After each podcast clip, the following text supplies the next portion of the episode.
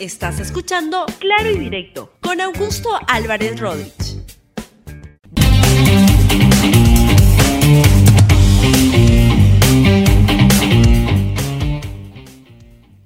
Bienvenidos a Claro y Directo, un programa de RTV. El día de hoy voy a comentar sobre las implicancias de este papelón, papelón constitucional que ha cometido el Congreso de la República. Vamos a la cancha con el papelón constitucional del Congreso. ¿Qué es lo que ha este, ocurrido? Lo que ha ocurrido es que ha sucedido que esta, esta eh, serie de acciones en el Congreso que empezaron el viernes pasado, del viernes para el sábado, tomaron una serie de decisiones que en la práctica bloqueaban una serie de reformas eh, constitucionales importantes para la reforma política y electoral.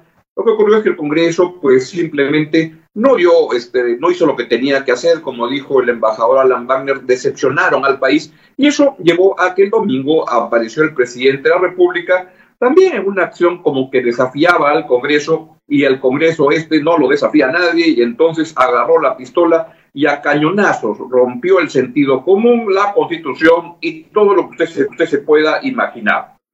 ¿Y qué fue lo que sucedió? Es que legislaron el, día domingo por la tarde en la Comisión de Constitución que preside el señor Omar Chejar y luego lo elevaron a un pleno extraordinario así, ipso pucho, al toque, sin estudios técnicos, sin pensarlo bien y principalmente como en, un tono de venganza política, y entonces legislaron con una serie de reformas, pseudo reformas constitucionales, que en la práctica lo que hacían era quitarle la inmunidad parlamentaria a todos, menos, menos a los parlamentarios, que pasaban bien piola, la verdad, pero al presidente de la República, de manera que lo dejaban totalmente desprotegido para que cualquiera, a este presidente o al que venga, pudiera este, bombardearlo con denuncias y pudiera prácticamente paralizarlo. No solo eso, hacían lo mismo con, hacen lo mismo, pero porque lo han aprobado en primera instancia, con el Tribunal Constitucional, con la Defensoría del Pueblo. Era una, como ha dicho mi amiga Rosa María Palacios, una salvajada constitucional. Eso fue lo que hizo el domingo el Congreso y, particular, particularmente orientados por Comisión de Constitución del Congreso, de la, del Congreso. ¿Por qué hacen eso? Sabe Dios, porque de repente falta capacidad técnica, legislan con apuro, no preparan las cosas, pero principalmente porque deciden y toman decisiones por venganza política, como respuesta política.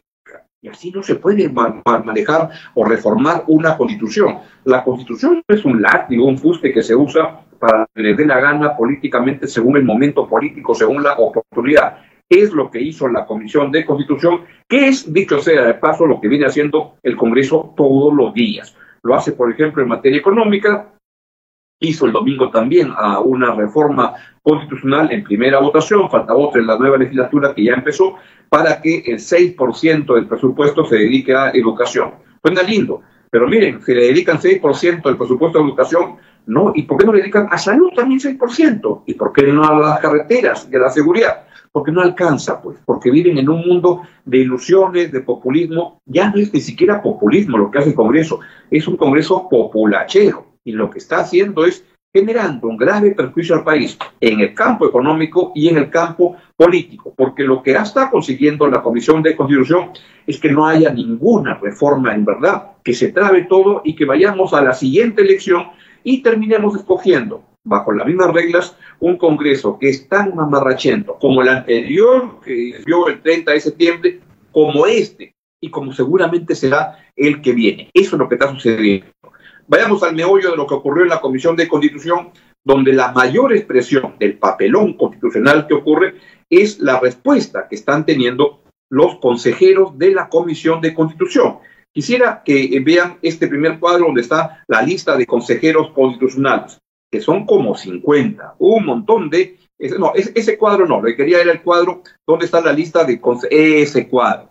Son una serie de condicionalistas, son como 50 personas que este, son, han sido convocados y enhorabuena para este, dar consejo a la Comisión de Constitución para temas como de reforma de la Constitución.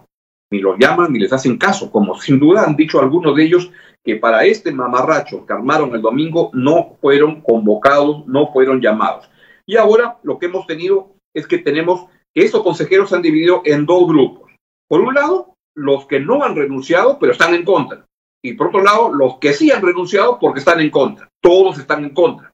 Veamos los que han renunciado hasta el momento. Óscar Urbiola, Pedro Cateriano, César Landa, Javier Alonso de Belaúnde, Juan Carlos Ruiz Molleda, Elena Albite, Betsabé Marciani, Rocío Villanueva, Elizabeth Salmón, Luciano López, Samuel Abad, Violeta Bermúdez, Martín Tanaka, Fernando Tuesta, y sí, cada media hora, cada hora aparecen más nombres. Entre que yo este, armamos con eh, eh, Benito, esta productora, esta lista, ya han renunciado dos más. Siguen yéndose.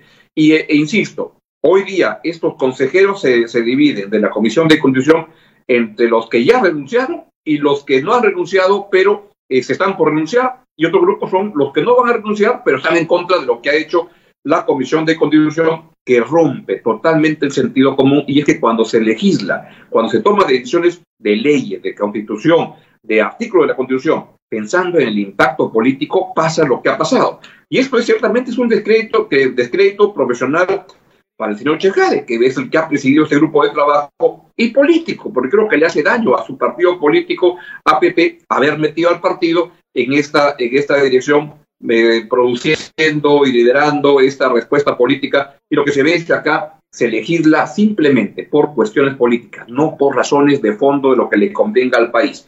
Y eso es muy malo, porque al final, miren, aquí no va a haber reforma política ya. Es evidente que entre un Congreso que está desmadrado, que hace locura y media en el campo económico, en el cambio político, como acaba de verse con una comisión de constitución que, como dice la República el día de hoy, se llena de unas renuncias en masa. Todos dejan a Chejade y están renuncias masivas a la comisión de constitución, es lo que es el buen titular de la República el día de hoy. Y entonces lo que vemos es que al final en todos estos enredos no va a haber reforma. Y lo que implica que no va a haber reforma es que el próximo Congreso de la República va a ser la misma cosa tan complicada, tan mala que tenemos en este momento. Y tener un Congreso que, que es muy malo es un grave problema para el país. Ahora ya entraron en un grado más avanzado de la locura en esa comisión, entonces ya quieren hacer asamblea constituyente, quieren hacer barbaridad y media. La verdad, este Congreso ha salido pero muy malo, tan malo como el anterior y como seguramente será el siguiente porque no hay una reforma electoral que se pueda plantear, que pueda salir y es así como lamentablemente estamos caminando. Es lo que les quería comentar el día de hoy.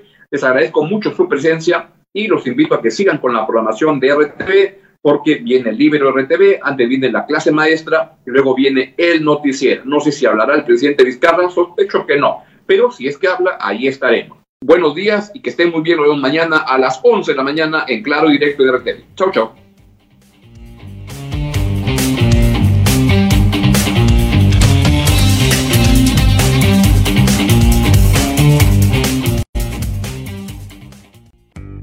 Gracias por escuchar Claro y Directo con Augusto Álvarez Rodríguez.